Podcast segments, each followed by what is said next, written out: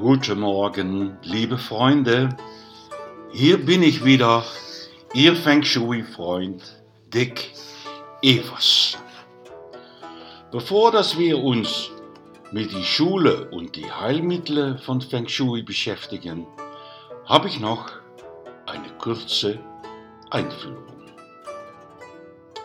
Feng Shui bedeutet wörtlich Wind und Wasser die beide Elementen, zwischen denen die Energie auf die Erde fließt. Und wir brauchen die Energie, um zu leben.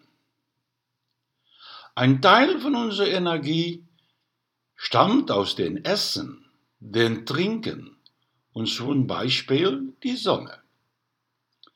Aber wir halten auch Energie von Orten, von Menschen, Situationen. Sie haben das vielleicht mal erlebt, dass Sie jemand begegnen und sagen, wow, von der Person kriege ich wirklich Energie. In mein äh, Kapell, mein Kloster auf Stahl, da ist ein Park und da sind bestimmte Ecken. Wenn man sich da hinsetzt, innerhalb 15 Minuten fühlt man sich besser. Das ist die positive Energie, die Qi.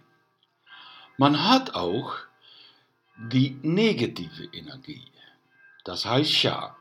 Erleben Sie auch was, dass eine Person sich direkt irritiert. Legen Sie das weg. Sorgen Sie dafür, dass das nicht die Überhand nimmt. Versuchen Sie immer, Ihre Umgebung zu analysieren.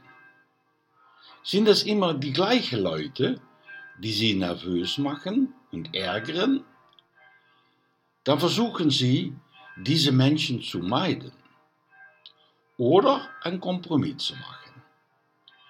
Aber Vorsicht, nicht in allen Situationen haben die Menschen eine negative Energie. Auf die gleiche Weise strahlen sie eine Energie aus. Sie haben vielleicht schon von Morgen- und Abendmenschen gehört. Dies sind Energien.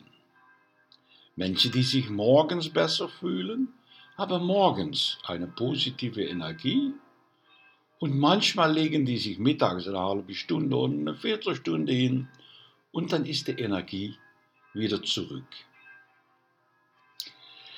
Schauen Sie um sich um was sie positiv beeinflusst und versuchen sie, das zu vermehren.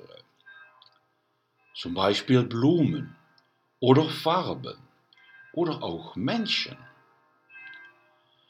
Laufen Sie nicht von Problemen und Herausforderungen davon,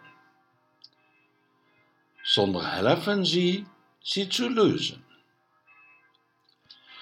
Mein Feng Shui-Lehrer, Grandmaster, Großmeister Thomas Lin Yun sagte einmal, werden Sie nicht wütend, wenn, sie, wenn jemand sich dich ärgert. Lass dich nicht in die Falle locken. Du sollst niemals wütend werden. Denn Wut beeinträchtigt dein Wohlbefinden. Und wenn die Wut überhand nimmt, wer kann dann deinen Platz einnehmen?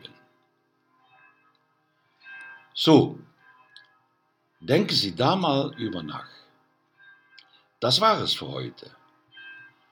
Machen Sie sich eine schöne Woche und beim nächsten Mal werden wir unter anderem die heilenden Mittel von Feng Shui besprechen.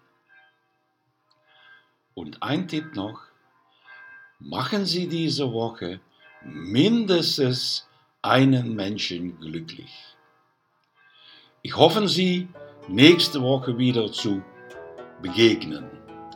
Ihr Freund Dick Evers.